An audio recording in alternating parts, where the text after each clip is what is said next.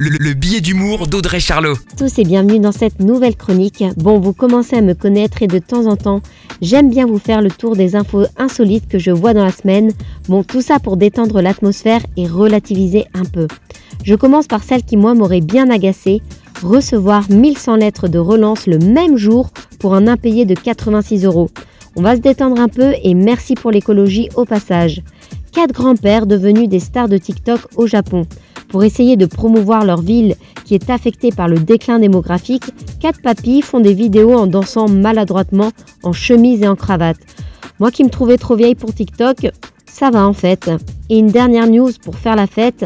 En marge du festival Art Rock à Saint-Brieuc, les patrons d'un bar et de DJ espèrent réunir la plus longue chenille du monde. Départ prévu à 15h si vous êtes dans le coin.